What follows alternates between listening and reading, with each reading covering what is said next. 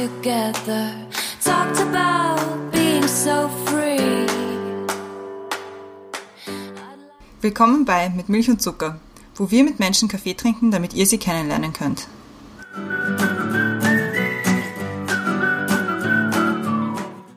Willkommen zurück bei Mit Milch und Zucker. Wie ihr vielleicht bemerkt habt, bin ich nicht die Christiane. Die macht nämlich normalerweise immer diesen Teil. Die Christiane ist leider krank geworden und deswegen haben wir heute einen neuen Co-Moderator, nämlich den Tommy. Hallo. Und der Tommy ist, wir haben ihn deswegen auch gefragt, weil er ein Fellow Podcast-Kollege ist vom Podcast Zeitgeist. Also wir haben gedacht, das passt jetzt irgendwie gut. Ich wünsche der Christiane alles Gute, gute Besserung. Ja. Einerseits ist es schön, dass ich äh, für dich übernehmen äh, darf heute, aber andererseits ist es natürlich äh, deine Show und wir hoffen, dass dir bald gut geht und du wieder hier deinen Platz einnehmen kannst. Deswegen ist heute alles ein bisschen umgedreht. Das ist ein bisschen schräg für mich, weil es nicht mein Text ist normalerweise. Wir haben aber einen neuen Gast heute. Und unser neuer Gast ist der Erwin. Und der Erwin ist 50 und Berufsoffizier. Hallo Erwin. Hallo, schönen guten Abend. Danke auch für die Einleitung. Danke, dass ich auch hier sein darf. Und ich warte eigentlich schon gespannt auf die Fragen. Bin ja Ja. völlig unvorbereitet, ja. Ja, so wie jeder, jeder, jeder Gast, jeder Das Gäste ist bei gut uns. so. Das Thema hat der Tommy heute. Ja, du bist ja beim Bundesheer und deswegen haben wir quasi starten wir mit dem Zitat. Als Thema Disziplin ist die ganze Seele der Armee. Es ist von äh, Helmut Graf von Moltke. Und ja, es, ist, es geht um die Disziplin auch, die, die wahrscheinlich ein sehr relevanter Teil ist beim Militär oder auch bei, bei jeder Armee und das, womit man sich auch beschäftigt, womit ich mich auch beschäftigen musste in meiner Grundausbildung. Und ja, aber bevor wir dazu kommen, ähm, kommen unsere Fragen to go, Questions to go. Questions to go. Uh. Questions to go. Das heißt, das ist so zum Gut. Aufwärmen ein bisschen Na, alles klar. Entscheidungsfragen. Ja. Buch oder Kindle? Beides. Radio oder Fernsehen? Mehr Fernsehen. Als Kind wollte ich Punkt, Punkt, Punkt werden. Soldat werden. Womit kann man dir eine Freude machen? Mit einem guten Essen. Am Wochenende mache ich am liebsten. Lesen, Sport, ausgehen. Welches Klischee, Klischee über das Bundesheer nervt am meisten? Das, das Schleifertum und der Tridel. Wenn du einen Tag Bundespräsident sein könntest, was würdest du sofort verändern? Ich würde für das Bundesheer mehr Geld anordnen. Per Dekret und Unterschrift. Was ist die blödeste App auf deinem Handy? Puh, da muss ich jetzt wirklich nachdenken. Ich habe doch viele oben, die was ich auch brauche, aber ich glaube ein Drittel, die was ich noch nie benutzt habe. Definitiv kann ich es nicht sagen, ja. Aber ein Drittel kann ich eigentlich löschen. Und Danke sagen möchte ich. Eigentlich meiner verstorbenen Mutter, dass sie mir das ermöglicht hat, das zu werden, was ich bin. Das liegt auch in der Erziehung und in dem, was sie mir in der Kindheit mitgegeben hat.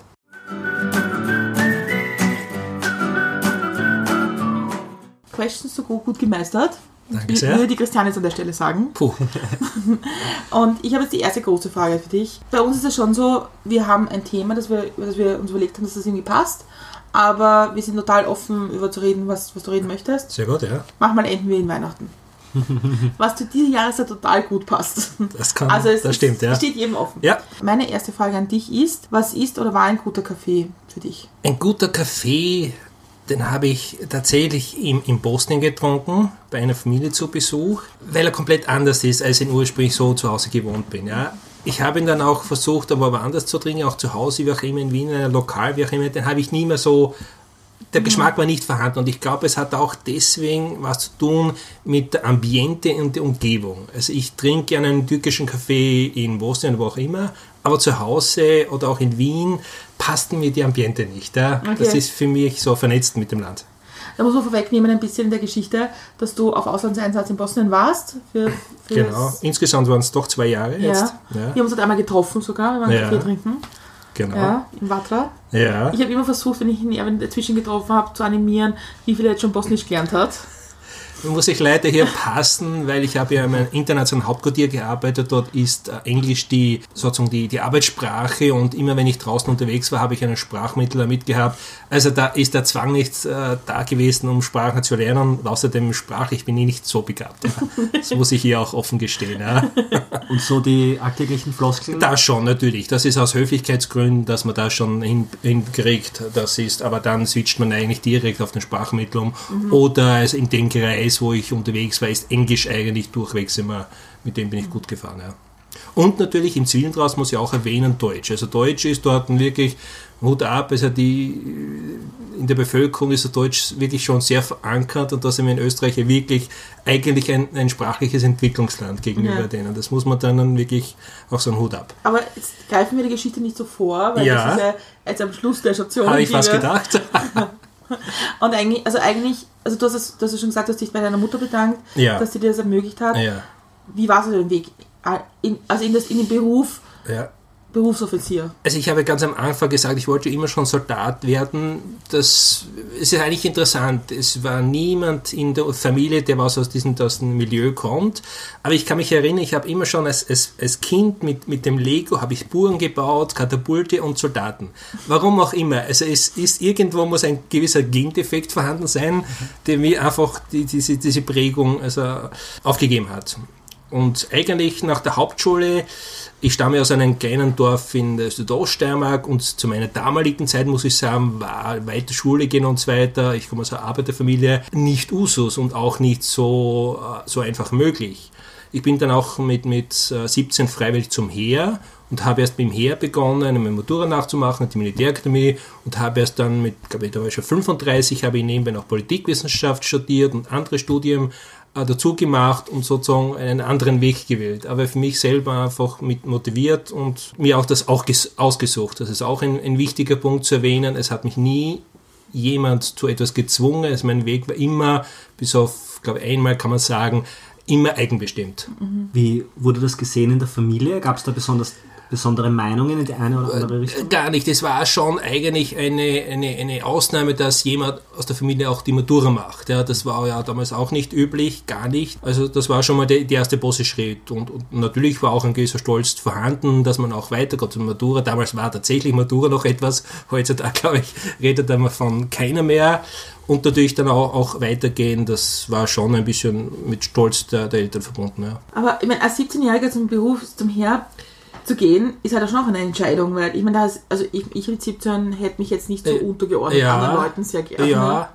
Nein, doch. Also das war natürlich, also die, es gab verschiedene Ausbildungsphasen, die waren sehr schwierig, sehr fordernd eigentlich. Das, man muss sich anpassen. Das, da muss man auch ein Typus dazu sein, erstens sich anzupassen in einer Hierarchie, auch Teil dieser Hierarchie zu sein und wenn man natürlich aufsteigt, auch eine gewisse Verantwortung, eine Führungsverantwortung zu übernehmen. Da ist nicht jeder dazu geeignet. Also ein typischer Individualist, wie auch immer, wäre da vielleicht oder ein künstlerisch angehauchter Fehl am Platz. Aber das ist ja das Schöne, man kann sich das aussuchen, was zu, zu einem eigentlich passt. Gab es Zeiten in, in deiner Karriere sozusagen oder, oder bei den ersten Schritten, wo du das dann gröber hinterfragt hast, wo du dir vielleicht gedacht hast, das ist vielleicht doch nicht das Richtige oder Eigentlich gar nicht. Also ich habe ja das Schöne an diesem Beruf ist, man kann ja auch nach der Militärakademie verschiedene Schienen einschlagen. Ja, egal wo es zu passt. Man bleibt bei der Truppe, man geht auf die Kommandantenschiene oder man studiert, man, man sucht sich ein Fach oder man geht mal ins Ausland. Also die Bandbreite ist relativ groß. Das war ja das Schöne an- bis, bis bis dato eigentlich. Ich habe ja, wenn ich jetzt mal vorgreifen darf, ich war ja auch zweieinhalb Jahre karenziert, haben dann ja auch im Parlamentsclub der NEOS als Fachreferent gearbeitet. Also eine völlig andere Welt. Und daher habe ich das nie bereut eigentlich, ja, weil ich alles, was ich wollte, habe ich bis jetzt auch beruflich gemacht. Aber ist es nicht, ich, ich stelle mir das auch total schwierig vor, wenn man selber jetzt irgendwie die Philosophie versteht und sagt, okay, da gibt es eine Hierarchie und da muss Ja, ich mich halten. ja. Und dann kommen lauter 18-jährige Burschen daher, die das sich jetzt nicht so ausgesucht haben. Ja? Und die wollen sich vielleicht auch nicht so gut fügen. Stellen das eigentlich in Frage, was man selbst irgendwie gut findet. Also ich war ja am Anfang einige Jahre Unteroffizier und du bekommst natürlich deine acht bis zehn Soldaten und die fangst wirklich mit der Grundausbildung hin, mit, mit Salutieren und, und Backen und, und Marsch und so weiter. Also ich habe das immer eigentlich sehr geliebt. Das war immer ein sehr, so ein, ein guter Zusammenhang. Man lernt einfach auch mit Menschen zu führen und ihnen einen gewissen Willen aufzuzwingen, wo sie dem eigentlich ja nicht primär wollen. Also das, das geht nicht nur mit, mit strikten Befehl, sondern auch mit, mit erweckender Einsicht etc., mit, mit der Motivation, da ist ja vieles damit verbunden. Also an und für sich war das eine, eine ich sage mal auch eine für, aus menschlicher Sicht eine interessante Herausforderung. Das tun zu dürfen, das war ja mit diesem Alter, wo hat man da schon die Möglichkeit. Ich habe neulich einen äh, Superheldenfilm mit meinem Sohn geschaut, Captain America. Und der fängt ja damit an mit der, mit der amerikanischen Armee. Und Und der Held am Anfang des Films, der will unbedingt in die Armee kommen und er wird halt immer wieder abgewiesen, weil er körperlich nicht in der Lage ist. Und mein Sohn hat mich gefragt, ja, aber warum will man sterben? Natürlich, ich glaube, jeder Beruf äh, arbeitet mit Klischees oder hat einfach Klischees. Das Mhm. ist einmal gang und gäbe und das muss man auch so akzeptieren. Im Bundesheer ist das nicht so mit, mit dem Krieg, Sinn und Sterben, weil das, das, es ist eigentlich weit weg. Davon redet keiner. Es ist, geht mehr um, um Anzip, um verlorene Zeit, wie auch immer, oder man weiß nicht, warum dass man das macht. Ja. Es ist immer durch die Frage, aus welcher Perspektive das man sieht. Als direkt Betroffener, als, als Rekrut, wenn man in diese Armee kommt, hat man eine, nur eine kleine Perspektive. Und natürlich, das ein oder andere Mal passiert das aus seiner Sicht, ist es durchaus richtig, ist es eine verlorene Zeit oder es ist sinnlos für ihn, das, das mag durchaus stimmen, weil er auch das, das große Bild in dem sie nicht hat oder man muss auch selbstkritisch sein, das Bundesheer auch vielleicht nicht in der Lage ist, diese Notwendigkeit auch zu vermitteln. Das muss man auch, auch äh, anmerken. Aber, aber was, was, was, was, was dich jetzt motiviert hat, war es, war das eine, eine gewisse sozusagen eine Ästhetik, die mit dem Beruf verbunden ist oder, oder waren das bestimmte sozusagen Werte? Ich glaube schon, es war wertig geprägt. Also mich hat das auch damals in der Jugendzeit furchtbar aufgeregt. Damals war noch der Kalte Krieg eigentlich, das Nonplusultra. Also ich habe schon gesehen, dass also diese Gefahr dieser vom Osten auch tatsächlich latent vorhanden war und dass man das auch in, in dieser ganzen Friedensdiskussion irgendwie völlig ignoriert hat. Also das war für mich schon ein prägend, aha, da gibt es doch eine reale Gefahr. Dass das natürlich jetzt mit, mit Bundesjahr und so weiter ja nicht zu abwehren ist, das ist natürlich eine andere Sache dann. Aber das, das, das Bewusstsein war vorhanden, dass hier äh, diese Gefahr vorhanden ist. Und ich glaube, das war eher schon mehr diese, diese Wertebestimmung. Und du bist dann bis 17 dort- dorthin gegangen zum Bundesheer. Genau. Und hast dann mal den, die Grundausbildung gemacht. Komplett von Null angefangen, ja, richtig. Ja, und, und wie, ist da, wie ist dann ein klassischer Weg weiter? Weil, also ich tue mir schon schwer, mir zu merken, welche Ränge Ja, wo sind. Ich ja, merke es mal nicht, ehrlich Ja, gesagt. ja, ist auch nicht notwendig, ja. Und also wie ist so, so ein klassischer Weg so im, im, im Heer? Es, es gibt verschiedene Weise. Ich habe ja, wie gesagt, wirklich von, von unten, ganz unten angefangen, von null, weil ich auch während meiner Unteroffizierslaufbahn die Matura nachgemacht habe. Ja. Also ich bin ganz ein, damals hat es noch verschiedene Kurse gegeben, Schritt für Schritt, bis du Unteroffizier wirst, bis du dann Soldaten anvertraut äh, bekommst, die du dann auch eigentlich ausbildest und dann steigst du mal bis zum Unteroffizier. Das hat schon drei bis vier Jahre gedauert. Und dann nach der, nach der Matura war zu, mei zu meiner Zeit so ein Vorbereitungsseminar, äh, Vorbereitungssemester, Entschuldigung, wo äh, diejenigen, die was denn die Absicht haben, auf die Militärakte zu, zu gehen, einmal wirklich äh, zuerst auf einen gewissen Stand gebracht werden, aber schon auch selektiert werden. Ja. Also mhm. wird praktisch vier Monate lang auch beobachtet, beurteilt, ist man überhaupt grundsätzlich fähig, auch die, in diesen, diesen Beruf zu, zu ergreifen, passt man eigentlich hinein.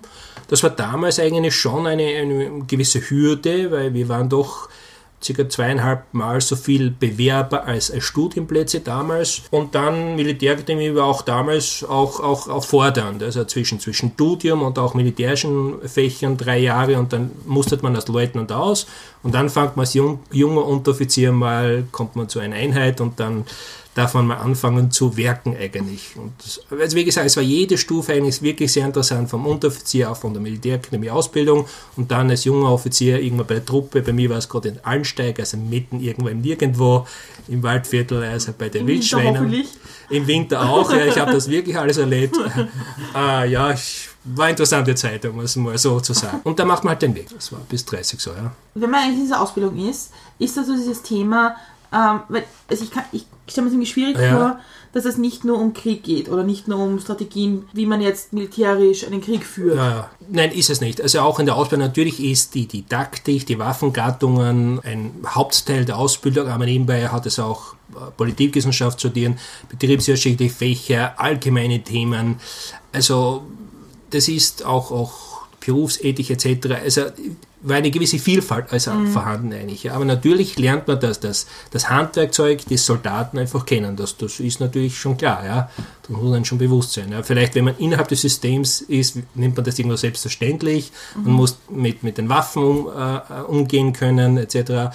Aber man ist ja auch dann, vor allem als junger Offizier, ist man ja auch Ausbilderführer, in dem Sinne, also da lernt man auch ja diese, diese Führungsmethodik und auch das kennen. Wie, wie kann ich oder wie muss ich also mit, mit Menschen umgehen? Das sind ja Menschen die, in der gesamten Bandbreite, um natürlich auch in einer Extremsituation, und das muss eigentlich im Hinterkopf schon sein, in Extremsituation Leute in eine, eine Gefahrensituation zu führen. Das ist vielleicht ein, ein, ein Unterschied zu allen anderen Berufen, dieses bewusst in die Gefahr hineinhandeln. Ja. Das hat nicht einmal die Polizei in dieser Ausprägung wie das Bundesheer. Auch wenn das hoffentlich nie passieren wird, aber im Hinterkopf ist das natürlich immer vorhanden. Und ist es nicht irgendwann manchmal so, so auch ein bisschen vielleicht nicht deprimierend, aber schon ein bisschen, dass man immer eigentlich mit diesen Kriegsgedanken so umgeben ist und mit Waffen? Deprimierend nicht. Es ist die Besonderheit ist natürlich in diesem Beruf, man lernt eigentlich für ein, etwas, was man eigentlich ja praktisch nie in der Praxis anwendet. Also Ja. in diesem Beschränkten. Ja, man lernt Oder jetzt den Krieg ins Gefecht zu führen. Also das klassische, ich sage mal, das klassische Gefecht, das ist nur ein Teilbereich der Aufgabe. Man versucht also hier alles so zu lernen, was möglich ist, aber die, diese Feuerprobe unter Anführungszeichen Mhm. hat man in Klammer, Gott sei Dank, nicht. Da passt das Thomas in die nächste Frage sehr gut dazu. Eigentlich könnte man das auf zwei Arten auffassen. Die Frage ist, was sind Menschen oder Ereignisse, die mi- mich geprägt haben? Ja, das könnte jetzt sein, einerseits auf dem Weg dorthin, aber vielleicht auch im Bundesheer selber, die, die, die dir sozusagen Lektionen vermittelt haben. Prägende äh, Punkte waren sicher, also die nach dem Vorbereitungssemester die, die, die Aufnahmeprüfung, also dass das sozusagen aufgenommen werden in die Militärakademie, so das erste Mal in die Burg hineinmarschieren, weil das, die Burg ist doch ein, ein, doch ein historisches äh, Gebäude, die Militärakademie in Wiener Neustadt ist ja auch die, die älteste. Und das war immer so das Ziel und plötzlich geht man durch das Burgtor hinein und steht mitten in diesem Burgauf. Das ist diese, das war schon sehr prägend, war schon, äh, also für mich sehr, sehr imposant. Diese, diese Burg, dieses militärische, das, diese Tradition noch an und für sich. Also das war schon ein, ein, ein, für mich persönlich auch ein Meilenstein. Das zweite ist natürlich auch die Ausmustung und dann in die Realität wieder landen. Eine Burg ist, ist so ein, so ein Nukleus, wo man ist unter sich, man lernt und das ist natürlich schon ein bisschen Studentenmentalität teilweise. Und dann kommt man raus, das war auch so ein Schnittpunkt nach der Ausmusterung, nach, nach wieder ein Rallsteig, in, in die harte Realität. Das ist auch, das muss man auch immer verkraften. Dann war schon noch auch rein vom Privaten, jetzt wenn ich sage, der Tod der Mutter auch ein prägendes Element, das ist, glaube ich, geht jedem so irgendwo auf, auf, auf dem Lebensweg. Und auch der erste Auslandseinsatz, das war 2002 in Kosovo. Als erste Mal erstens ein halbes Jahr nicht, nicht zu Hause und dann nach Kosovo 2002, also nach, nach paar Jahre nach dem Krieg war schon noch andere Umstände. Also das, und ich war gerade dem Bereich der zivil-militärischen Kooperation, also keine klassische militärische Aufgabe, sondern mehr mit, mit der zivilen Umgebung unterwegs und, und das war schon prägend und schwierig. Also ich habe das schon gemerkt, nach, nach dem Einsatz habe ich wieder ein bisschen gebraucht, mich wieder zu, neu zu, zu orientieren. Ja. Auf, auf deinem Werdegang durch diese einzelnen Stationen in der Karriere hast du da charakterliche Veränderungen an dir bemerken können, äh, wo sich Wertigkeiten ändern? Beziehungsweise wenn du Menschen ausbildest, merkst du, dass es da immer wiederkehrende Muster gibt, in dem, wie, wie die sich entwickeln oder was, was da auf einmal an Themen kommen?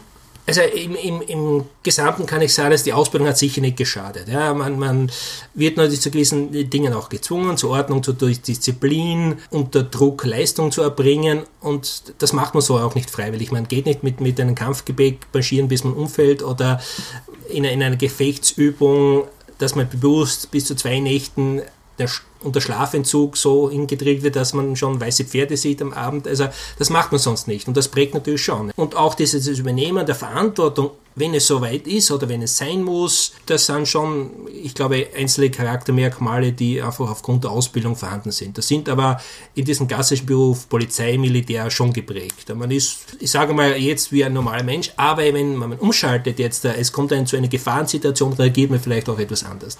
Also während, während der Bosnien, also während der Jugoslawienkriege warst du nicht irgendwie involviert in. Gar nicht. Nein, Okay. also auch, das war ja auch äh, alle Einsätze auch von, von der europäischen Seite, also nach, nach, den, nach dem Krieg, Ja. auch in Kosovo, das war, eine, zw- das war glaube ich, drei Jahre nachher den ersten Einsatz. Also alles, also die, die in einer Postkonfliktsituation, wo es tatsächlich keine reale Gefahr für, für Soldaten bestanden hat. Also keine direkte Gefahr, Gefahr durch, durch Minen und durch, durch äh, Kampfmittel, aber, aber sonst nicht, nein. Also ich hatte auch noch nie eine Gefechtssituation oder in dem Sinne also gar nicht. Gott sei Dank nicht. Also ich brauche das auch nicht, ich, das ist auch nicht das Primärzeug, ich muss jetzt irgendwo das sich beweisen oder was auch immer, das nicht. Nein. Ist es, glaubst du, weil, weil ich meine, du hast ja in Auslandseinsätzen sicher auch Militärs aus oder Angehörige eines anderen Militärs getroffen aus anderen Ländern. Gibt es da schon diese, also ich würde mir jetzt den typischen Army so vorstellen, der ist ein bisschen auf Rambo und irgendwie so, ich gehe jetzt Krieg spielen. hä? Hast du die getroffen oder ist das, oder ist das auch nur so, eine, so ein bisschen so, eine, so ein Mythos?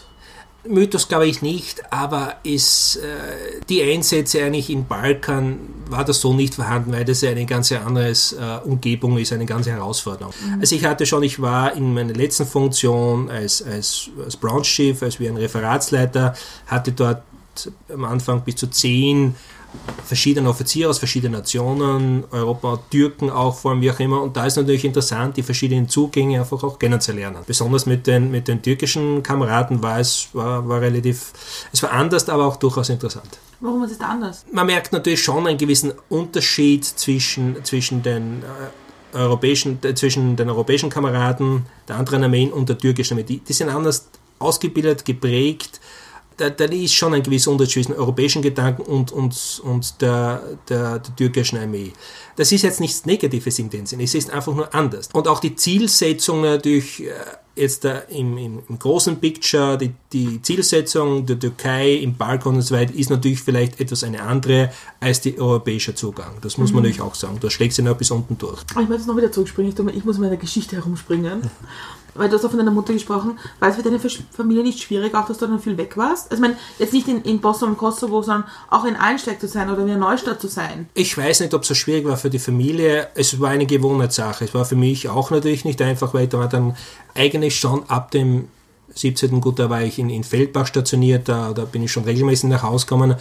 Aber dann ab 25 eigentlich wochenweise oder Monat oder was auch immer schon, also nicht zu Hause. Aber das war, das ist ein Gewöhnungsprozess eigentlich gewesen. Man hätte telefonieren können, wie auch immer. Also das eigentlich nicht.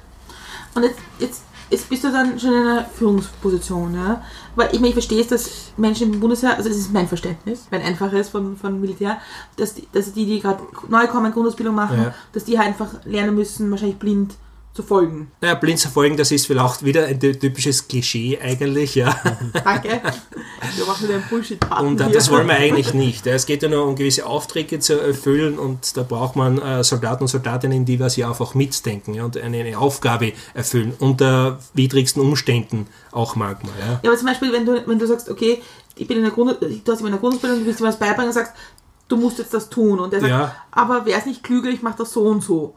Lass ich auf die Diskussion ein oder Also das kann vorkommen in einem gewissen Bereich, aber entweder wird das vorher erklärt oder auch nachher, aber man kann nicht in einer Gefechtssituation jetzt groß anfangen zu diskutieren, greifen wir jetzt aber links oder rechts an. Also das ist schon ein, ein, ein Element der, der Ausbildung, dass man sagt, wenn der Befehl des Kommandanten kommt, dann ist er umzusetzen. Ja, man kann vorher diskutieren oder nachher, aber wenn er mal eine Entscheidung getroffen hat, dann ist es umzusetzen. Und das kommt auch auf die Situation an, ja, wo es ist. Bei einer Gefechtssituation oder wo Menschenleben jetzt unmittelbar in Bedrohung ist, da muss eine die Entscheidung treffen. Ob das dann richtig war oder falsch, wird sich dann spät, am Ende später erst herausstellen. Ja. Aber eine Entscheidung muss getroffen werden und es muss agiert werden. Das, das ist vielleicht also auch noch ein Unterschied. Also es gibt Situationen, wo im, im, im Zeitpunkt, zu einem gewissen Zeitpunkt keine Diskussionen möglich sind. Aber und, also ich glaube, das ist mein Hirn, das jetzt da mitspielt.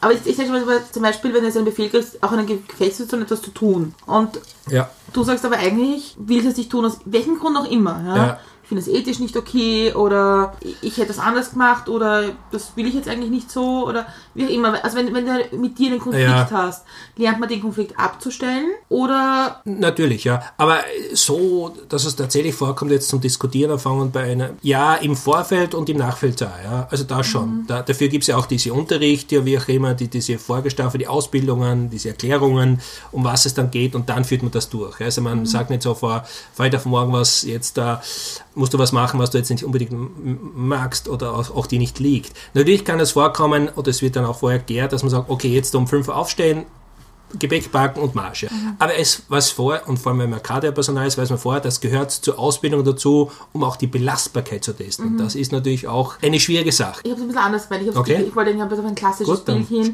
Auf diese, nein, nein, gar nicht. Ja. Überhaupt, eh, auch voll wichtig. Aber Okay, ja. ich wollte darauf hinaus, Ja, dass wenn du jetzt zum Beispiel hast eine Gefechtssituation Ja. ja. und dieses klassische, ich habe nur einen Befehl umgesetzt. Ja.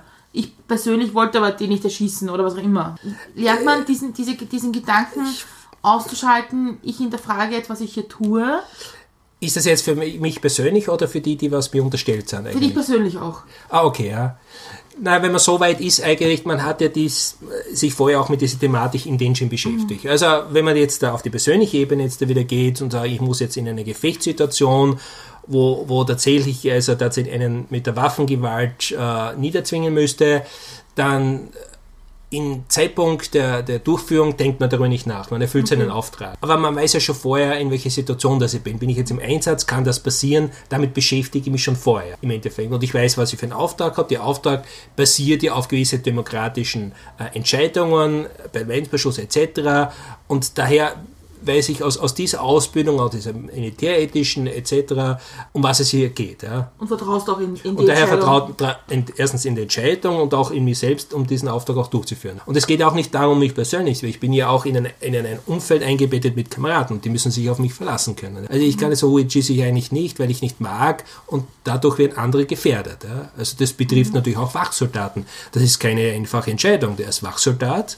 Wir hatten das, also, also nicht wir, das, das Heer in, in Mali, wo dieses äh, Trainingscamp überfallen wurde, da musste auch die Wache dieses Fahrzeug also mit überschweren Maschinengewehren niederstrecken. Sonst hätte es, wäre es durchgebrochen, es hätte andere gefährdet. Das vielleicht ist leichter zu, zu verstehen. Wenn wir bei Auslandseinsätzen sind, wie, wie kann ich mir das generell vorstellen? Also das sind äh, im österreichischen Fall Friedensmissionen oder friedenssichernde Missionen oder stabilisierende Missionen, aber was bedeutet das? Also wenn das, das Bundesheer ist, ist traditionell im, im, im Ausland schon mit den UN-Einsätzen, Golan, Zypern, das waren so die, die, die klassischen ersten Einsätze des Bundesheeres und hat eigentlich schon eine lange Tradition.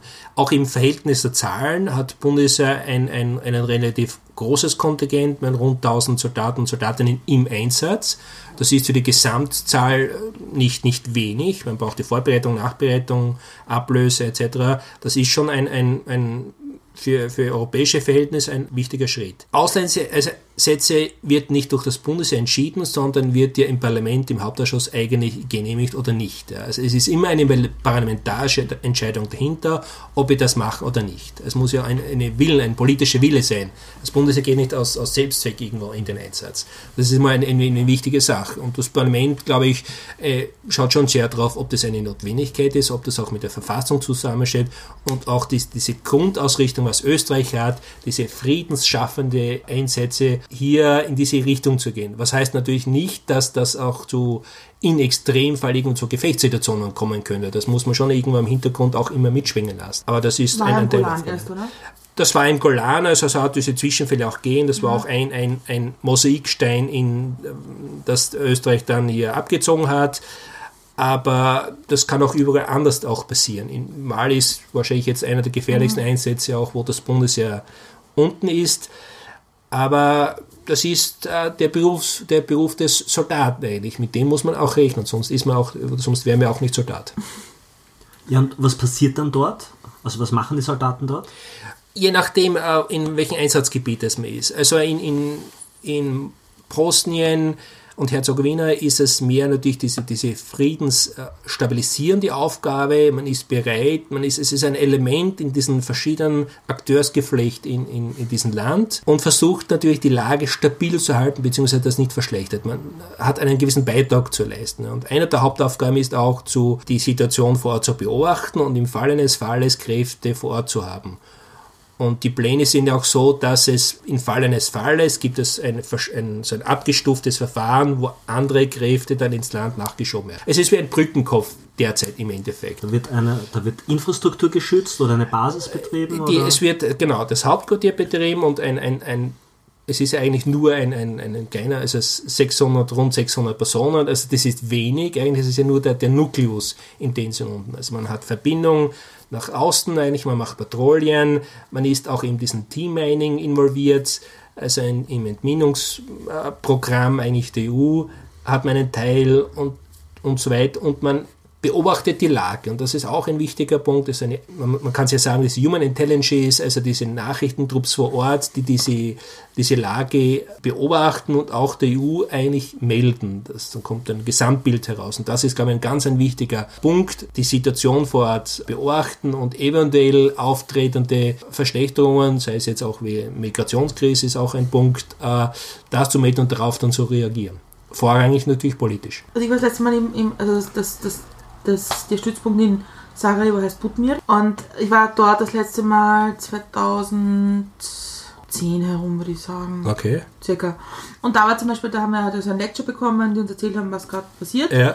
Und da, war, da haben die uns damals erzählt, dass das Großteil, was gerade passiert, ist, dass man versucht, die Bevölkerung zu entwaffnen. Weil noch so viele Waffen zum Beispiel im Umlauf sind, dass man versucht, Pro Programme zu machen, dass da Waffen zurückkommen. Das war, also am Anfang des Einsatzes war es tatsächlich ein Teil, aber ist eigentlich kein, kein, kein Schwergewicht mehr. Also das ist eigentlich so abgeschlossen. Also der, der, das Team-Mining-Programm, das ist es noch eigentlich schon ein Schwergewicht. Das läuft schon EU-finanziert, das wird noch länger dauern, jahrelang, weil es ist das minefrei, wird de facto schwierig zu erreichen sein. Aber wie gesagt, der, der Punkt ist nicht mehr aktuell. Damals war auch noch ein Thema, dass gerade das, das, das bosnische Heer entstanden ist und man sehr lange gekämpft hat darum, dass da alle Volksgruppen wieder zusammenkommen in einem Heer. Ja. Und da hat, da hat die EUFA damals auch schon Ja. versucht, irgendwie, also hat beraten oder Unterstützung gegeben. Ja, hat. Also ich war ja in also der Branchenchef der Trainingbranche. Also meine, meine Aufgabe war ja auch, die Ausbildung zwischen der EU und der, der bosnischen Armee zu äh, koordinieren und, und zu leiten.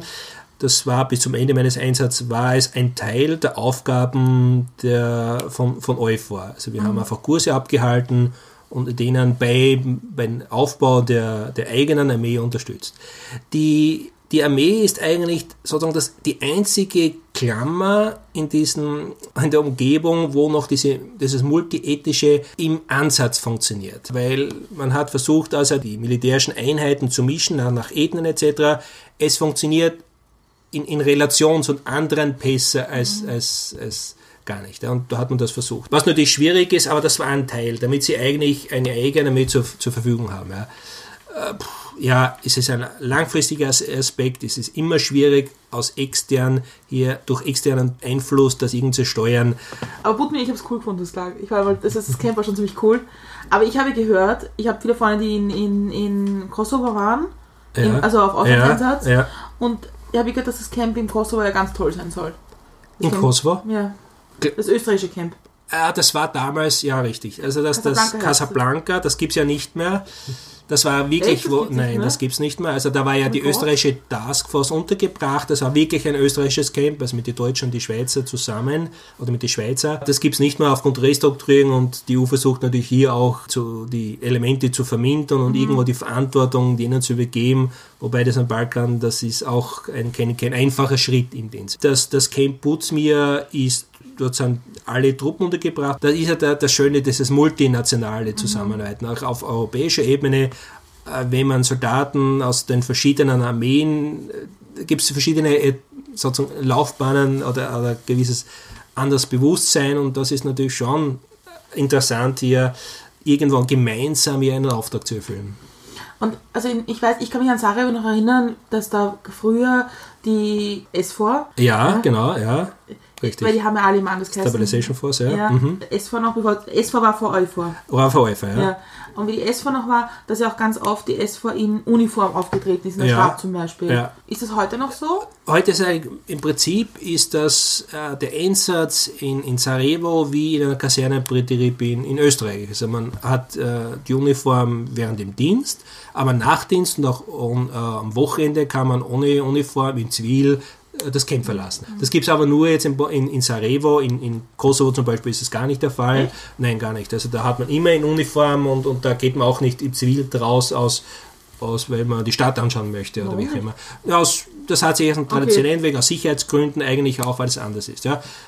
Das heißt, man, man fühlt sich auch in Sarajevo in dem Sinn sicher, bis auf die normale Kriminalität, so wie es es auch Wien gibt, ja, mit Diebstahl oder was auch immer. Ja. Also ich habe mich in keinem einzigen Augenblick irgendwo unsicher gefühlt. Ja. Also auch wenn ich alleine unterwegs war mal oder auch nur in Zivil. Das ist ganz ein anderes Setting. Aber hat dich eine, eine Zeit lang Österreich übernommen, den Stützpunkt in Tuzla? Genau, also es gibt also nicht nur da- das, das, das Hauptquartier, das große Camp in, in, in Sarajevo, sondern über das Land verteilt äh, verschiedene, äh, diese, sagen wir so, Trupps, die hier die, die Lage vor Ort beobachten und Verbindung halten, lesen und Observer. Observation Teams, also die mit, mit der lokalen Key-Leadern Verbindung halten, mit der Bevölkerung und sozusagen auch die Augen und Ohren der, der European Force eigentlich sind. Du sagst, äh, da gibt es diese Teams, die Kontakt mit der Bevölkerung halten. Wie schaut das aus? Sind das, sa- sagt man Hallo, wie geht's? Was sind die Probleme? Oder wie, Kann man es wie- auch fast so sagen. Also die, der, die sind ja in einem zivilen Haus untergebracht. Die leben in diesem zivilen Haus, ganz normal, ein, ein Trupp, mehr Personen und verrichten von, von diesem eigenen Haus ihre, ihre Tätigkeiten. Das heißt, da gehen sie wirklich zu Treffen, zum Bürgermeister, zu anderen stehen oder sie haben einen Auftrag, irgendwo gewisse Vorgänge zu beobachten, Veranstaltungen, wenn sie sind, besuchen oder die lassen sich einfach sehen, auch in Uniform, dass man wieder weiß, auch Bevölkerung, aha, es ist Alpha noch, noch immer da, ja, und sammeln Informationen. Also auch Gesprächsaufklärung ganz normal in dem Sinn, also keine verdeckten Operationen. Das ist ganz das offene, normale Auftreten eines Soldaten und in Kontakt treten mit der Zivilbevölkerung. Und du hast ganz am Anfang erzählt, dass du irgendwann bei der bosnischen Familie Kaffee getrunken hast. Genau. Und was, was redet man? Was, über was redet man dann so? Also das im Speziellen war ein Bataillonskommandant ein, eine, eine, eine Einheit, das heißt, es war eher fast schon ein Fachgespräch im dem Sinn, weil wir eine Ausbildungskooperation hatten, aber man gleitet natürlich schon ab, über Gott und die Welt zu reden, über versucht man natürlich das eine oder andere mal aus, aus, aus Kriegszeiten nur, aber nur anzuschneiden, das man muss da immer sehr vorsichtig sein. Also das war schon äh, sehr interessant. Und dann mit einer gewissen Zeit mit denen war ich öfters eigentlich unterwegs, öfters getroffen wegen einer Übungsvorbereitung. War natürlich schon interessant, gewisse politische Sachen, wo rausgekommen sind. Aber man muss natürlich immer, in der Vorbereitung war das, habe ich auch dann gelernt, in der Vorbereitung äh, sich mal einstellen, mit wem trete ich in Kontakt? Woher kommt er? Aus welcher Ethnie? Was hat er für Vergangenheit? Weil ja auch dies, diese, die Führungskräfte in der Armee, die haben irgendwann Vergangenheit auch im Krieg. Das sollte man schon irgendwie dann berücksichtigen. Also die haben sich ja, das, das muss man, das ist auch, was man lernt, also in der Vorbereitung eines Gesprächs in der Hinsicht, man muss sich tatsächlich auch vorbereiten. Ja, das ist ganz, ganz, ganz heikel eigentlich. Und wenn man dann so mit, mit, mit Menschen, mit der Bevölkerung spricht, schütten die ihm das Herz aus und sagen so, Also das Ausschütten so, so nicht. Ja, in dem Sinne. Also ich habe mich schon immer, immer gut verstanden, auch mit, mit allen verschiedenen. Und was sie natürlich immer geklagt haben, ist das Leid anfangs, also der, der Zustand der Armee, also die, die, die notwendige finanzielle äh, Ausstattung, also die, die, das fehlende Geräte etc. Also da schon, also rein um es ins militärische Themen geht eigentlich. Also das was wir jetzt, jetzt eigentlich auch in Österreich kennen und da sind wir fast nicht besser als die, die Armee von Bosnien-Herzegowina. ich finde das so toll, wenn unsere Gäste sich selbst eine Überleitung basteln.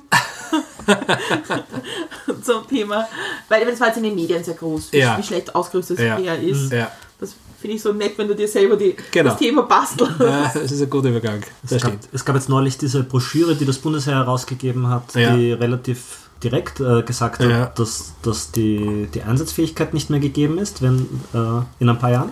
Ne, beide ist gut, also ab nächstes Jahr, oder ab, eigentlich schon ab jetzt, wenn man so sagt. Stimmt, also das, das war schon, also nicht intern, sondern auch die, die Außenwirkung war es erstmals so, dass es auch ganz, ganz klar kommuniziert wurde, wie der, der Zustand ist.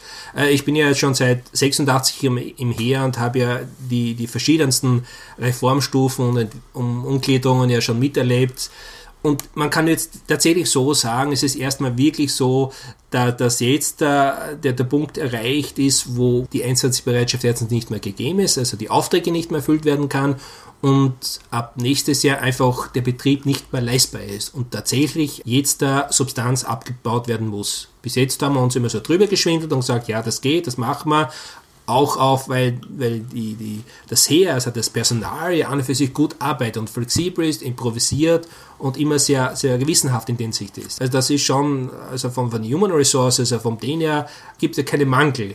Vielleicht in, in der, nicht in der Qualität, in der Quantität ja, aber jetzt ist es so, dass einfach das Gerät es geht nicht mehr. Es ist praktisch tatsächlich aus. Es ist alle, also viele Großwaffensysteme in, in der Endphase, in der, in der, wo es technisch nicht mehr möglich ist, weiter zu betreiben. Und mit dem Budget gibt es dieses Bundesjahr, so wie es jetzt ist, nächstes Jahr nicht mehr. Aber was, was fehlt da? Also was, was, was, ich kann es nicht vor... Ich kann Es ist im Prinzip, ja, ist ja, eigentlich ist es ja ganz einfach auch nach, von, nach außen zu verstehen. Das Bundesjahr hat ein Budget von 0,5 etwas drüber Prozent am, am Bruttonationalprodukt. Die, es sollte sein 1% und der europäische Durchschnitt ist 1,2, 1,3. Also es fehlt einfach die Hälfte überhaupt an, an, am Geld und das schon seit jahrelang. Und daher, und weil das schon jahrelang vor sich geht, wurden einfach gewisse Investitionen nicht mehr getätigt. Und dieser Investitionsstau ist jetzt so groß, der Berg, dass man den Berg nicht mehr weiterschieben kann. Ja?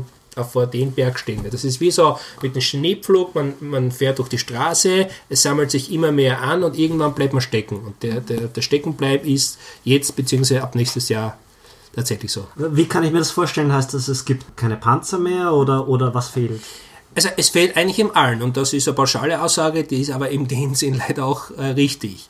Also es sind praktisch alle Systeme, in dem Sinn fehlen Investitionen.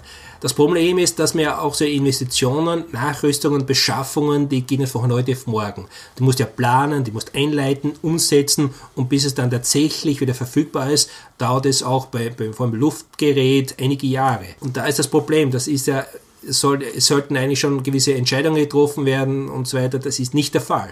Und daher wird das Gerät dezidiert ausfallen. Das fängt bei den Kampfpanzer an, die haben nie nachgerüstet seit der Beschaffung und ganz drastisch ist das im, im Luftbereich, weil bei einem Fahrzeug, das bleibt stehen, das ist nicht das Problem. Aber ein Luftfahrzeug, das kriegt einfach nicht mehr die, die Clearance also zum, zum Fliegen und da betrifft es eigentlich jetzt da fast alle fast alle Systeme. Ja. Als ich in meiner Grundausbildung hatte, da, da hieß es, dass sich das Bedrohungsbild so ändert, dass jetzt quasi der klassische Krieg keine Rolle mehr Ja. spielt, sondern dass es mehr um Terrorismusbekämpfung geht Ja. oder asymmetrische Kriegsführung.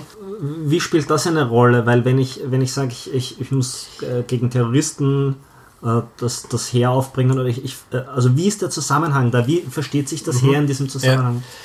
Man muss natürlich unterscheiden, es gibt äh, in der Beurteilung zwei, zwei Tangenten. Das eine ist die, die reine sachliche Analyse und die sachlichen Ableitungen, was man trifft. Und das zweite ist die rein parteipolitische Entscheidung, die wird einfach in, auf, aufgrund parteipolitischer Präferenzen getroffen. Das Bundesheer ist ja kein Selbstzweck. Das hat nicht nur, weil es in der Verfassung steht, sondern man leitet ab aus einer gewissen Bedrohungsanalyse und die schwer zu, das ist eine, eine Tatsachenbericht. Also Bedrohung kann man vielleicht ignorieren oder was auch immer, aber das ist eine nüchterne sachliche Analyse, Bedrohungen, welche sind vorhanden und welche müssen wir oder wie können wir diese Bedrohungen dann begegnen, in welcher Art und Weise auch immer. Das ist eine Ableitung, das ist eine Sache. Dann kommt eine Forderung heraus und dann sagt man der Politik, so, um diese Bedrohungen begegnen zu können, brauchen wir das. Und da brauchen wir diese Mittel. Und das wird ja alles hochgerechnet. Der Politiker braucht, der braucht sich das nur anschauen und, und zu entscheiden, ja oder nein. In Österreich wird einfach nicht entschieden. Er wird einfach ignoriert und, und dann man macht sich einfach nicht. Das ist ja das Inkonsequenz auf der parteipolitischen Seite. Und jetzt da hat das Bundes gesagt, diese, diese, was man unter hybride Bedrohung äh, zusammenfasst, diese, diese Bedrohungen für Österreich gibt es in jedem Bereich. Das ist ja nicht nur die klassische militärische Sache. Ja. Das muss man auch, also Sicherheit ist ja nicht nur militärische, sondern es gibt ja auch die soziale Sicherheit und so weiter. Man muss das ja auch umfassend sehen. Das Heer macht das schon, die Politik äh, eher weniger. Und jetzt haben wir klar auf den Tisch gelegt, um das zu begegnen zu können, brauchen wir diese Mittel und das kostet so viel. Das ist ja schon die nächsten zehn Jahre vorgerechnet. Es liegt ja alles auf dem Tisch. Ja. Die, Poli- die, die Politik muss jetzt ja konsequent sagen, gut, wir haben das Geld nicht, was ja nicht richtig ist in dem Sinn, oder wir wollen uns nicht leisten in dem Sinn. Aber da muss ja auch konsequent sein, gut, dann muss man auch der Bevölkerung sagen, das Bundesheer kann die verfassungsmäßigen Aufgaben nicht erfüllen oder wir ändern die Verfassung. Wenn sie die Politik, ist in Ordnung, dann, dann muss, wenn das kein Problem, ja, sagt auch das, das ja, auch der Minister. Dann muss die, die Verfassung geregelt werden. Nur für die Verfassung braucht man eine Zweidrittelmehrheit. Ja. Da muss aber die Politik die Farbe bekennen und sagen, nein, militärische Landesverteidigung braucht man nicht. Wenn das entschieden wird im Parlament mit der Zweidrittelmehrheit, sagt, sind die, das, das Heer das Erste, die was Nein sagt und sagen, jawohl, wir werden den Auftrag umsetzen. Aber die Inkonsequenz ist leider vorhanden. Aber da sind wir irgendwie, ich finde, da sind wir jetzt irgendwie full circle in der Diskussion, weil das ist natürlich, sich mit, mit den Fragen der Landesverteidigung auseinandersetzen, auch politisch, ist auch eine Frage, über Krieg zu reden oder über Bedrohung zu reden. Das ist auch immer schwierig, glaube ich.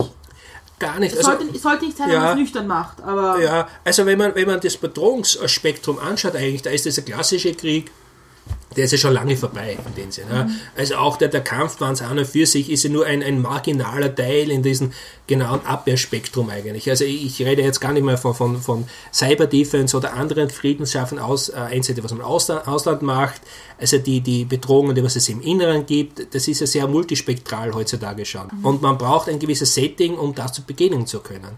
Aber man muss natürlich, und so seriös muss man auch sein, immer auch schon ein gewisses Worst-Case-Szenario annehmen. Und man muss ja eigentlich, dieser Bericht ist ja interessanterweise, wenn man den genauer liest, eigentlich ja schon ein Sparpaket.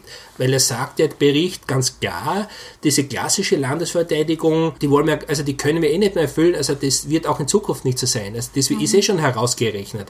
Weil umgekehrt, wenn man das jetzt da streng auslegt, müsste man 2% fordern dass man das erfüllen kann 2030. Also das hat man schon raus. Es ist eigentlich ein Sparpaket, ja, das muss man auch mal ganz klar sagen, auch wenn jetzt da eine Verdoppelung des derzeitigen Budgets ist. Also man muss diese Zusammenhänge schon ein bisschen auch erkennen. ich fahre ja ganz oft über die slowakische Grenze Ja. und ärgere mich jedes Mal, also nicht ärgere, nein, falsch, ich ärgere mich nicht, sondern ich frage mich, ob das wirklich sinnhaft ist, dass dort zum Beispiel das Bundesheer steht und LKWs kontrolliert. Die, der, der Einsatz des Bundesheeres oder Assistenzhauses ist eine politische Entscheidung. Ja, ist mir klar. Und da bin ich jetzt genau, was ich vorher gesagt habe. Es gibt Ja. diese sachliche Entscheidung und es gibt eine parteipolitische Entscheidung. Ob das sachlich notwendig ist, ist schwer zu hinterfragen. Das- kann ich, das sage ich immer ganz, ganz offen eigentlich. Das hinterfragen auch viele in dem Sinne. Ja. Rein von, von parteipolitisch ist es, ist es ist es gefordert, sei es jetzt von, von den Landeshauptleuten, man will sich nicht die Blöße geben, man will vielleicht äh, eine gewisse Sicherheit verkaufen. Das sind die zwei Paar Schuhe. Ja. Rein militärisch gesehen sage ich, ist es nicht in, zu diesem Zeitpunkt nicht notwendig. Ja. Äh, Erstens sehe ich dann immer diese, immer, also vor allem bei der slowakischen Grenze, Ja, sieht man, weil es so flach ist, Ja, sieht man sehr, sehr stark. Da stehen dann zwei so Armebüscheln herum Ja. ja, in der Kälte und man denkt sich, das ist halt auch eine Show. Natürlich. Aber nicht eine Show, die das, das Heer jetzt macht, sondern eine Show, die Politik dem Heer aufzwingt. Ja, natürlich. Ich meine, wenn man den ersten Assistenzersatz anschaut, der war von 91 gedauert halt über, über 20 Jahre. Ich war öfters auch in Burgenland an einem Grenzersatz. Das war die politische Show eigentlich nur. Ja. Das war ursprünglich nur vorgesehen für, für 10 Wochen und dann hat man ihn verlängert und verlängert und dann ist das irgendwie fast schon so ja, Folklore geworden oder, oder was auch immer. Ja. Völlig Sinn. Und sogar wie, wie diese Schengen-Grenze gefallen ist, trotzdem, dann hat man es begründet, glaube ich, kann mich gut erinnern, mit, ähm, mit der Fußballmeisterschaft, es könnten ja irgendwer durch die, über die Grenze kommen. Also völlig abstrus. Aber das ist halt diese Inkonsequenz in, in der parteipolitischen Entscheidungsprozess. So, ich stelle jetzt die, die nächste Frage. Auf was bist du stolz? Stolz jetzt da, also rein für mich persönlich auf das, was ich bis jetzt da also geleistet habe, weil es waren doch jetzt einige Abschnitte, ist für mich persönlich, also ich trage auch nicht außen, weil das für mich uninteressant ist. Also ich habe diesen äh, expressiven oder die, diese, diese Darstellungsbedürfnis nicht nach außen. Für mich ist es geil, ich habe jetzt, glaube ich, vier, insgesamt vier akademische Titel. Das ist, ich habe teilweise gar nicht auf der Visitenkarte oben, aber es ist für mich eine Bestätigung, für mich ein Erfolgsgefühl. Und das reicht mir eigentlich völlig aus. Ja.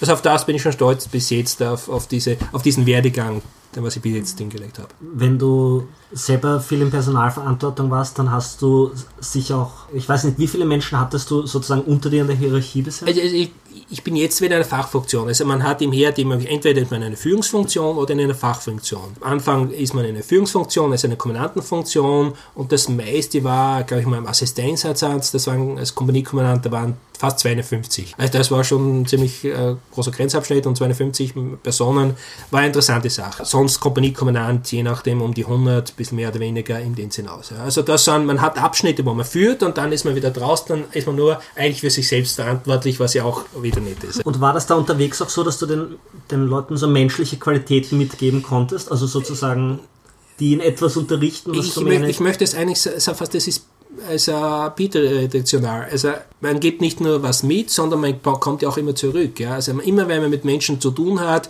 und man muss ja auch sehr, sehr reflexiv einmal arbeiten. Wie ist das angekommen, was ich gesagt habe? Hätte das besser machen können? Und im Endeffekt kommt man drauf, man lernt eigentlich nie aus, wenn man mit Menschen irgendwas zu tun hat. Oder wenn man verantwortlich ist, für Menschen auch zu, zu führen. Also das ist immer irgendwas Neues und man muss eigentlich äh, immer an sich selbst arbeiten, vielleicht etwas mehr an sich selbst arbeiten als mit den anderen Menschen. Das ist vielleicht so die Erkenntnis. Also das ist auch ein, ein wichtiger Punkt, weil man sonst zu, zu betriebsblind wird und eigentlich man glaubt, man ist, man ist eigentlich der, der Mittelpunkt an diesem Mittelpunkt hat sich der andere zu orientieren. Das ist eigentlich ein falscher Ansatz. Und ist es dir da auch einmal passiert, dass du sozusagen, du hast dann gemerkt, wie sich Menschen da entwickelt haben, unter dir in der Funktion äh, und das hat dich dann mit Stolz erfüllt?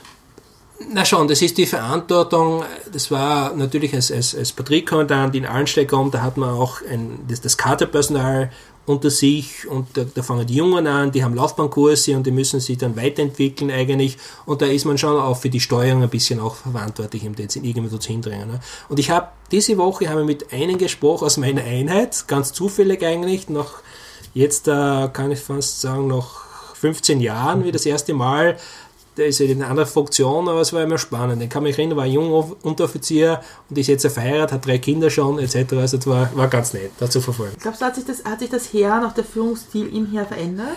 Ja, ganz massiv. Also seit, also wenn ich das wenn von Beginn, also wo ich eingerückt bin, bis jetzt anschaue, dass das ist, das ist kein also großer Unterschied es ist natürlich auch eine Gesellschaftsentwicklung. Das Heer ist ja keine, keine ein, eine Kaste an sich, sondern immer aufgrund der Wehrpflicht auch immer ein Abbild der, der, der Gesellschaft mhm. an und für sich. Das muss man auch sagen. Und natürlich auch die Qualität der, der, der, Aus, der Ausbildung, der Ausbilder ist, ist natürlich massiv gestiegen. Das ist keine, der Umgang ist ja ganz anders. Man hat auch ganz anders Zugang, wie man, wie man Kenntnisse vermittelt, wie man Fertigkeiten vermittelt und auch natürlich unter Druck und, und unter Belastung äh, zu arbeiten. Also da hat sich schon einiges geändert, vieles.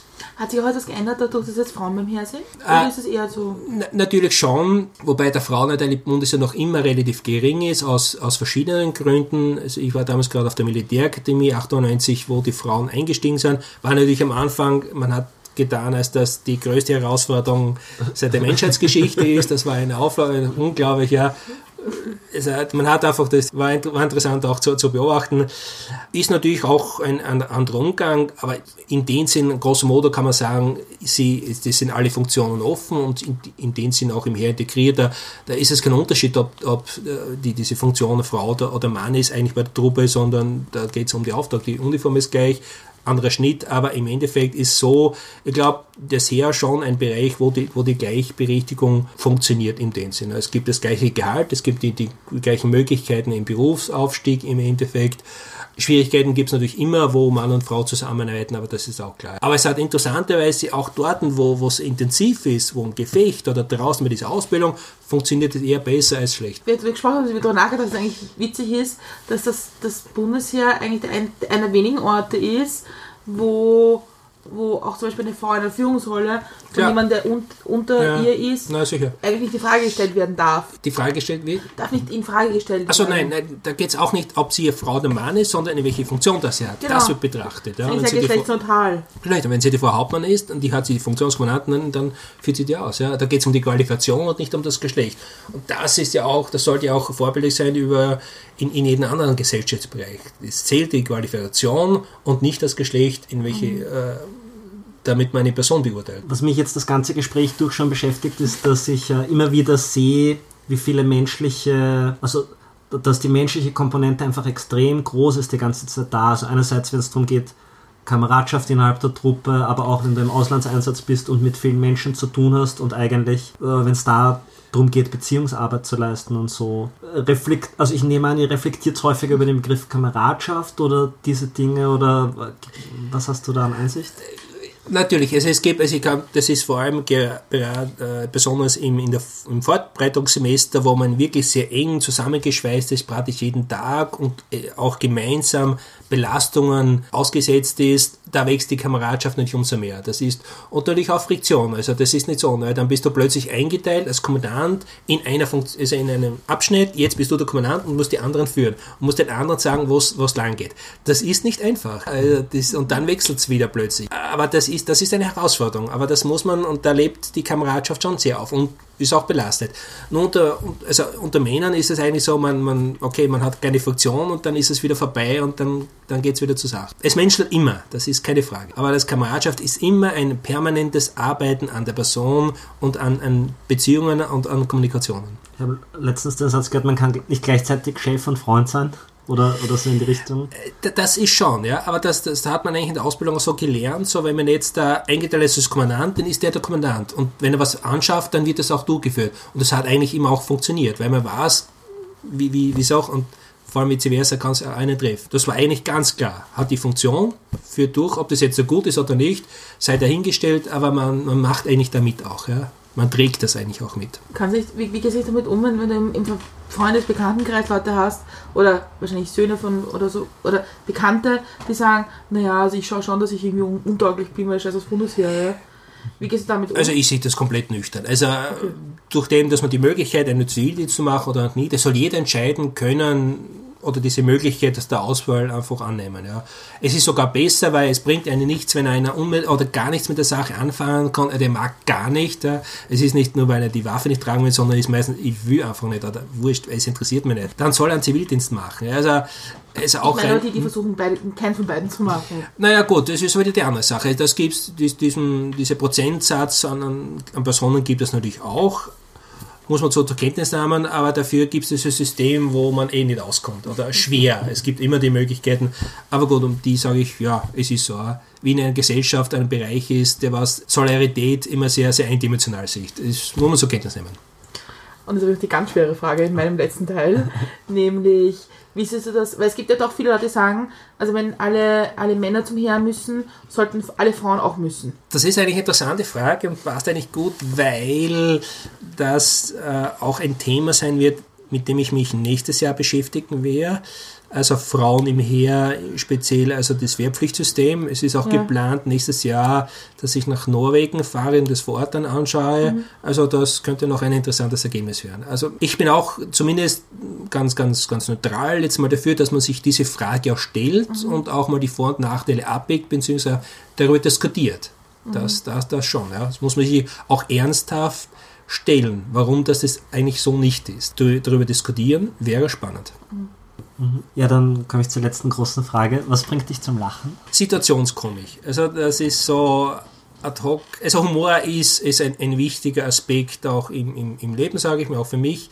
Aber es muss einfach auch passen, es soll nicht zu übertrieben sein, aber so richtig aus der Situation heraus, wenn irgendwas Witziges entsteht, darüber kann ich wirklich herzlich lachen. Es ist, wenn es natürlich ist, einfach nicht gekünstelt und so aus, der Bewegung entsteht. Das ist ehrlich. Und es passieren Hoppalas, wie auch immer, und das gehört einfach zum Leben dazu. Das muss man mit Humor einfach tragen. Kannst du gut über dich selbst lachen? Ja, schon mag. Aber eher dann im Geheimen, weil ich denke, was habe ich für einen Blödsinn jetzt da gemacht, ich Idiot. Also muss man schon über mich selbst auch manchmal schmunzeln, ja, das stimmt. Aber zum Beispiel jetzt, ja, ich meine, ich, ich, ich fand das mal so, ich sehe das so ganz bildlich vor mir. Ja. Du hast irgendwie so eine Gruppe äh, Ja. in der Bundesbildung Ja. und jemand, weil sie sagt, man sagt rechts um und einer dreht sich links um. Darf man da lachen in dem Moment Ah ja, natürlich. nicht so? Also das passiert dann schon. Also dann, dann, dann macht man einen witzigen Satz oder was auch immer. Also da muss man natürlich wieder aufpassen. Also sag erst, hast du nicht gehört oder, oder bist du blöd, dann, dann muss man, das ist gefährliche Sache.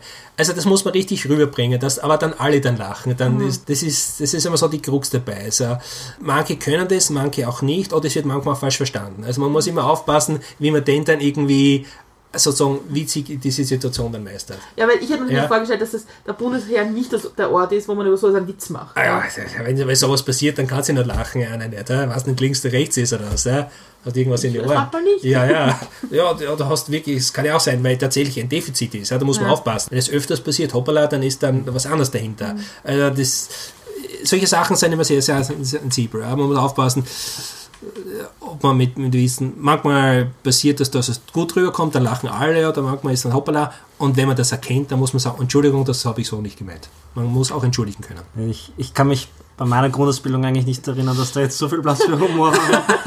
Wenn Eine beim ernste Ex- Angelegenheit, wenn ja. beim Exerziertraining was daneben gegangen ist. Aber Ja, ja. da ist ja auch das vordringliche Ziel, dass, dass eben die, die Truppendisziplin reinkommt. Nein, Und- natürlich. Das und ist ich glaub, Exerzieren. Nur, Das nur ist, wenn man das ja, ja, hat, dann kann man klar. auch den Raum für den Das Humor ist haben. richtig. Ich Ja. habe ja. das hier Wort gewusst, was das ist. Das Exerzieren. Ja. Das ist ja auch eine, ein- nicht nur eine, eine, eine, eine sozusagen eine, eine Möglichkeit oder eine Notwendigkeit, eine Truppe von A nach B zu bringen, sondern auch eine gewisse Disziplinierungsmaßnahme. Sich, sich einzuordnen, sich orientieren an andere, das gemeinsame Auftreten, das hat ja auch andere Hintergründe. Ja. Ja, und man spürt die Gemeinsamkeit. Das ist das, genau, so ist es. Und, und das, die, die GA, die macht das schon. Also, äh, die, die muss natürlich sehr viel üben, dass sie so auftreten kann, aber die macht das schon aus, dann, wenn man mal dabei ist, schon irgendwo aus, aus, aus Eigenantrieb, weil man will dabei, man will gut, weil das Gesamtbild dann ausgezeichnet ist. Ja? Und wenn die so auftreten, und das ist, ich glaube, das erfüllt jeden Einzelnen auch ein bisschen mit Stolz, wenn er das gut ist. Und Da, das ist die intrinsische Motivation, die was hier auch äh, dabei ist. Ich finde es halt witzig, wenn man mit, mit Männern zusammen ist und irgendwer bekommt mit dem Thema Bundesheer, das dauert drei Sekunden und man ist in einer drei Stunden Erzähl-Marathon Ja, über was für alle Dinge beim Bundesheer wem passiert sind. Ja, das erstaunt mich immer wieder, also wie wenn er nur einen Grundverdienst hat, was der für ein Ergebnis hat. Das, da müsste, Ja. glaube ich, zwei, drei Jahre beim Her gewesen sein oder was auch immer. Ja. Aber gut, ja, das passiert auch noch. Ja. Es ist einfach eine so veränderte Umgebung, dass, dass Natürlich. jeder Eindruck gleich viel Klar, intensiver ob ist. das jetzt positiv oder negativ ist, ist halt ein anderer Lebensabschnitt, den was man zu absolvieren, den was man absolvieren muss, ja, eine, eine Pflicht eigentlich zu erfüllen, ja, ob es einem gefällt oder nicht. Aber im Nachhinein ist es was anderes, ja. Wie war es für dich eigentlich, Tommy, beim Bundesheer? Das Bundesheer, also ich, äh, ich, ich äh, möchte schon auf den Aspekt eingehen, dass du lernst, in stressigen Situationen sozusagen Ja. kühlen Kopf Ja. zu bewahren, Ja. weil das ein wichtiger Teil war bei der Grundausbildung. ja. Meine Geschichte dazu ist, dass wir einmal antreten mussten draußen und, und es war irgendwie, ich glaube, es kam überraschend und es war alles so hektisch, dass ich äh, meine Waffe im Spind gelassen habe. Und der Spind war offen. Ah, ganz, das Ganz, ein tödlicher Fehler. Ganz, ganz schlecht, ganz schlecht. ganz Dann katastrophal. machen wir mal 10 Liegestütze. Und ich, und ich bin halt draußen draufgekommen Ja, ja. und dann habe ich mich halt so in die Reihe gestellt. Ja. Und, und unser Kommandant ist rausgekommen, sehr stolz, mit äh, zwei Sturmgewehren und hat angefangen, die Seriennummern vorzulesen. Ja. Das war dann nämlich die, die zweite Prüfung, kennst du zumindest die Seriennummer von deiner Waffe. Dann ähm, musste ich sehr demütig hingehen und die Waffe wieder in Empfang nehmen. Ich weiß nicht mehr, was die Strafe war. Aber, aber von da weg habe ich das dann, von da weg habe ich dann die Situation immer so hinbekommen, dass ich wirklich alles gecheckt habe, bevor ich Genau. rausgegangen Und bin. das ist ein wichtiger Punkt. Also auch wenn die Maßnahmen vielleicht für andere nicht einsichtig ist, oder weil jetzt sagt man, man muss Liegestütze machen, aber dann merkt man sich dann eigentlich das immer. Ja? Und, und eine Waffe irgendwo liegen aus ist ja nicht irgend, irgendetwas. Ja? Also das, das hat schon irgendwo einen Hintergrund, wenn man solche Methoden anwendet. Also man muss unter Stress und unter, unter gewisse Dinge einfach ablaufen lassen können, ohne groß viel nachzudenken. Das ist entscheidend. Das, diese, diese Drillausbildung an und für sich, was ich jetzt am Anfang gesagt habe, gibt es ja auch in anderen Berufen, denen es ob das Polizei ist, ob Notarzt müssen, müssen diese Abläufe auch irgendwie üben, öfters und wie auch immer, Rettungsfahrer. Das, das ist ja keine, keine Eigenheit des Bundesheers, sondern immer dort, wo Menschen unter Stress solche Tätigkeiten verrichten müssen. Grundsätzlich mal, also weil wir gesprochen haben bezüglich Ausrüstung und so weiter, dass alles relativ ziemlich mies ist, äh, stimmt eben generell, aber es hat die persönliche Ausrüstung, die Begleitung, es hat sich schon sehr viel getan, auch in der Entwicklung. Also die, die, die, nur die Uniform, also die neuen Feldzogen mit, mit allem drum und dran, also von der, von der Qualität kann man wirklich nicht jammern. Sehr abgestuft, auch ob man Hochalpinist ist, ob man Panzertruppe. Also grosso modo kann man sagen, ist ja die persönliche Ausrüstung, die ist, die ist ganz okay. Ich habe auch immer noch die, die Tasche. Ja, ja, ja, Das sieht man Bundestasche. auch oft, ja, das sieht man auch, dass Leute das Ist wirklich eine gute Sache, eigentlich, weil es nicht praktisch, weil jeder braucht, dann bist du das einheitlich und privat ist es so als Sporttasche, wie auch immer, praktisch zu verwenden und ist gleich eigentlich sozusagen das, das Aushängeschild des Bundesheeres auch, ja. Deine Socken auch noch? Nein. ich glaube, Die wird schon sehr alt. Ja. Die wird zerfallen sein.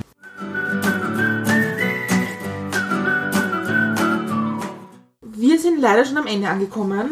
Wir hätten jetzt noch, doch noch ein paar so Geschichten, die uns noch so eingefallen sind. Die können wir nachher noch diskutieren. Ja. Ohne Ohne in einem zweiten Teil mal. Weil ich vermute, dass es da viele Leute gibt, die auch noch Input haben dazu. Zuerst möchte ich mal bedanken, dass du die Zeit genommen hast und uns da unser Grillen da mitgemacht hast. Sehr gerne, war sehr spannend. spannend. Ja. Gibt es noch etwas, was du uns oder unseren Hörerinnen und Hörern gerne sagen möchtest? Also vielleicht, vielleicht ein Punkt allgemein, was, was äh, die, die, die ganze politische Diskursqualität betrifft.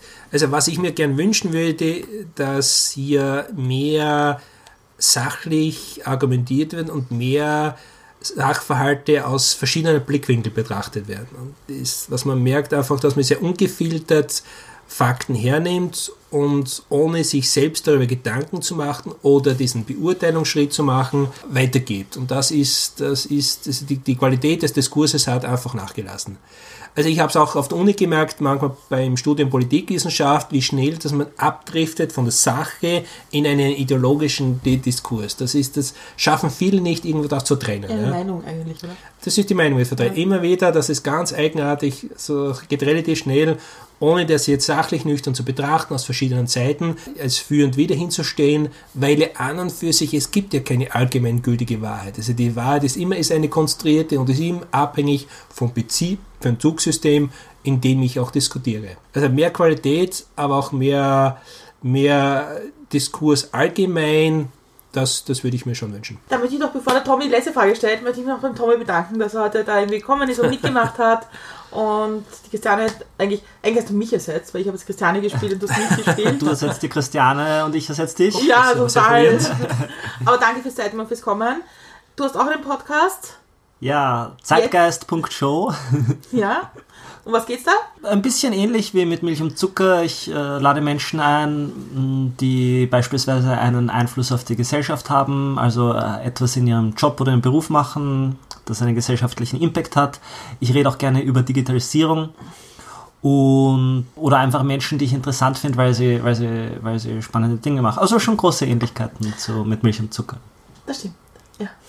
Also, danke fürs Kommen. Unbedingt rein in den Podcast von Tommy. Und ja, ich hoffe, wir machen das mal wieder. Es war schon witzig, Ja, gerne. mal so die Rollen zu tauschen. Und der Tommy hat die letzte Frage an den Erwin. Ah, es gibt noch eine Frage. Na gut. Eine allerletzte. Ja, Eine eine, allerletzte eine Frage. der wichtigsten Fragen überhaupt im Leben. Wie Ja. trinkst du denn jetzt eigentlich deinen Kaffee? Das ist eigentlich verschieden mit Milch und Zucker, grundsätzlich, aber ich habe jetzt in letzter Zeit schon den Kaffee schwarz getrunken. Also ich bin flexibel und anpassungsfähig, je nach Lage.